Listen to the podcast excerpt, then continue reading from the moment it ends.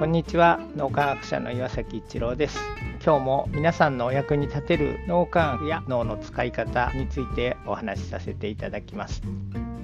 人は成長しようとする時に成長の度合いがよく見える方が成長しようっていう気持ちが強くなります。あるいは自分がこう成長しているのが実感できるということなんですが、まあ、そのために分かりやすいのが数値目標を使うということです。きちんと測定できるものそれを一つの指標にしていくと自分が実際に成長してるんだっていうその感覚を得られるのでより成長することに興味を持ちやすいそこに意識を向けやすいということが起こります。なので数値目標をうまく使うっていうのは成長を促す上で大切なことなんですがところが数値に今度は意識を向けると古分離思考という非常にこう視野の狭い脳の使い方をしてしまいます。視野が狭くなって周りが見えなくなるので他の人のことを考えられないあるいは全体のこう流れっていうのをついつい忘れてしまいがちになる。ご本人は意識してないんですがその数値目標を達成するために他の人とか周りの環境とかと対立関係を作ってしまう脳の使い方になってしまう。古分離思考っていうのは個が分離していて対立関係を作ってしまう。そういう脳の使い方なんですがそこに陥ってしまいがちになります。その時大切なのが共同体思考という広い視野で全体を見回せる。そういう脳の使い方をしていくというのが大事なポイントになります。共同体思考の脳の使い方をしていくとこう周りの人たちから応援されたりあるいは自分が至らないところがあると周りの人たちが手助けしてくれたりとか